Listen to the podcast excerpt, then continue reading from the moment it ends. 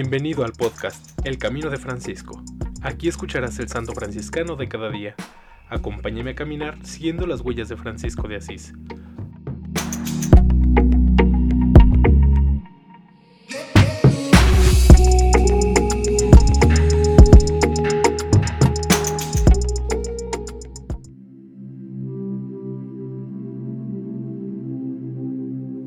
Noviembre 27. San Francisco Antonio Fasani sacerdote de la Primera Orden, 1681 a 1742, canonizado por Juan Pablo II el 13 de abril de 1986. Francisco Antonio Fasani nació en Luchera, Apulia, el 6 de agosto de 1681, de humildes y modestos labradores, José e Isabel de la Monaca. Siendo jovencito, entró en la Orden de San Francisco, entre los hermanos menores conventuales, en el convento de Luchera, y allí se distinguió por la inocencia de su vida, el espíritu de penitencia y de pobreza, el ardor seráfico y el celo apostólico, hasta el punto de parecer un San Francisco redivivo. Terminado el noviciado en Monte Sant'Angelo, en el Gargano, allí emitió la profesión el 23 de agosto de 1699. Fue enviado en 1703 a completar su formación en el Sacro Convento de Asís, donde tuvo como director espiritual al siervo de Dios José Marqueselli, y fue ordenado sacerdote el 11 de septiembre de 1705. Pasó luego a Roma al Colegio de San Buenaventura, donde fue nombrado maestro de teología, por lo cual en adelante en Luchera lo llamarán Padre Maestro. Regresó a Asís, donde permaneció dedicado a la predicación en los campos hasta 1707, cuando volvió definitivamente a Luchera.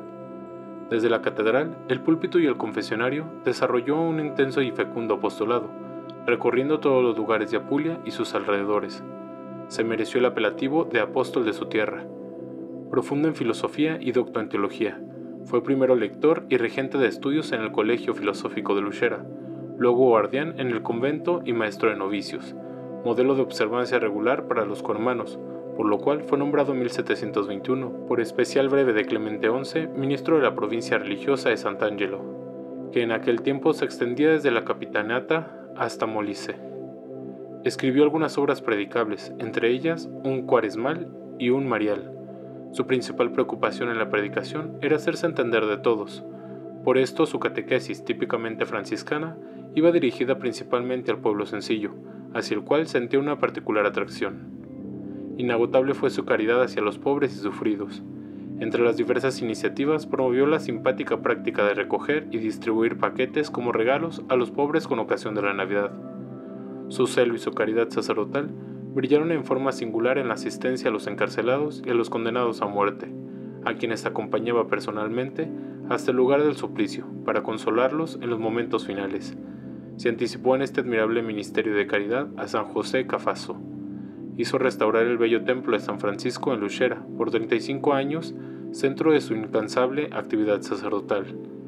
Fue devotísimo de la Inmaculada Concepción a quienes dirigía espiritualmente les solía inculcar la devoción a la Santísima Virgen. Murió en Luchera a los 61 años de edad el 29 de noviembre de 1742, el primer día de la gran novena de la Inmaculada. Su cuerpo se venera en la iglesia de San Francisco. En alabanza de Cristo y su siervo Francisco. Amén. San Francisco Antonio Fasani, ruega por nosotros.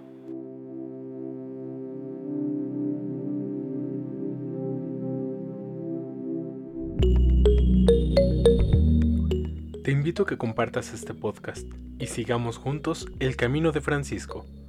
Paz y bien.